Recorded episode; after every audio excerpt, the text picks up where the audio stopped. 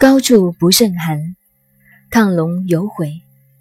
亢龙是像一条龙飞到高空，等于我们现在看美国的人造卫星，不准备收回的那一颗，很远很远的那一颗。亢者高也，亢龙就是太远太远、很远很远的龙。悔不是后悔，是毛病的意思。这是乾卦上九爻的爻辞。人的地位不要太高，太高了便亢龙有悔。过去我曾经讲过，袁世凯想做皇帝，他的第二个儿子不赞成，但是没有办法反对他父亲，只好作诗来讽谏。他说：“岁廉高处多风雨，莫到琼楼最上层。”袁世凯看了很生气，便把他关了起来。等于慈禧太后关光绪一样，把他软禁起来。岁廉高处多风雨，莫到琼楼最上层，也是引用苏东坡的词“琼楼玉宇，高处不胜寒”的道理。这就是亢龙有悔的境界。地位到了最高处，高的没有办法再高了，便是最难处。等于做生意赚钱。到某一个程度，赶快要放手。道理在哪里？放条路子给别人走走，不放条路给别人走，有一天人家也会把你挤死。亢龙有悔，孔子的看法如何呢？子曰：“贵而无位，高而无名，贤人在下位而无辅，是以动而有悔也。”人到了最高处的时候，便没得位置坐了，所以菩萨只好钉在壁头上。尧舜禹汤，国父都是如此，没有位置，只有挂在墙壁上。到了这个位置太高了，上帝、菩萨、国父太高了，贵而无位，都没得位置坐。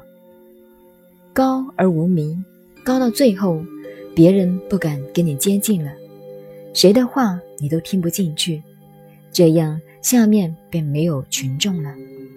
因此，贤人在下位而无辅，人才遗落在下，而你的左右旁边反而没有真正的人才，在你左右的都是马屁虫，连君子也都变成马屁虫了。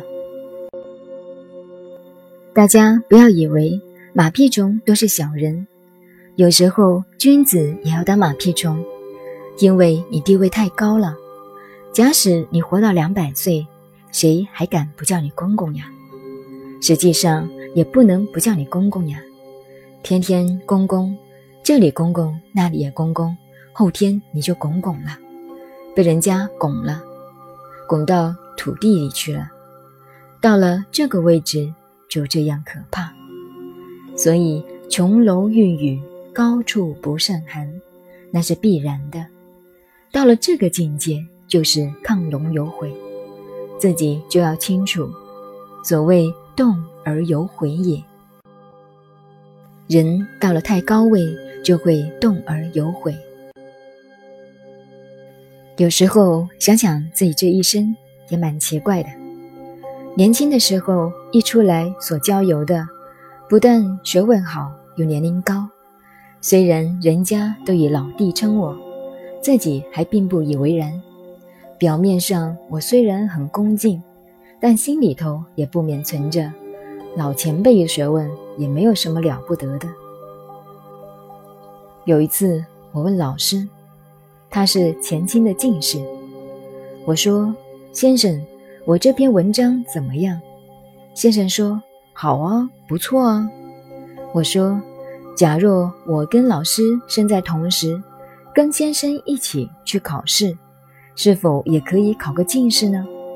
老师说：“嗯，没有问题啊。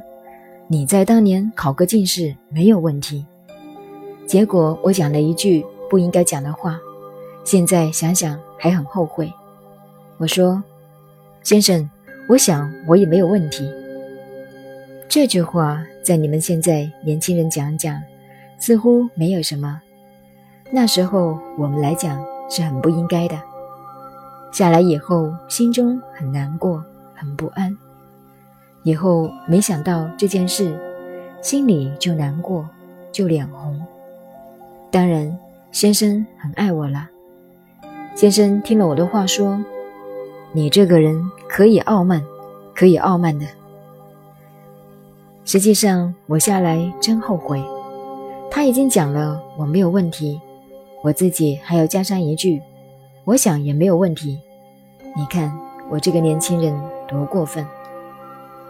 记得我二十一岁便留了一撮胡子，那时唯恐自己不老，被人家叫一声“你们年轻人，你们小孩子”，心里便很难受，很不以为然。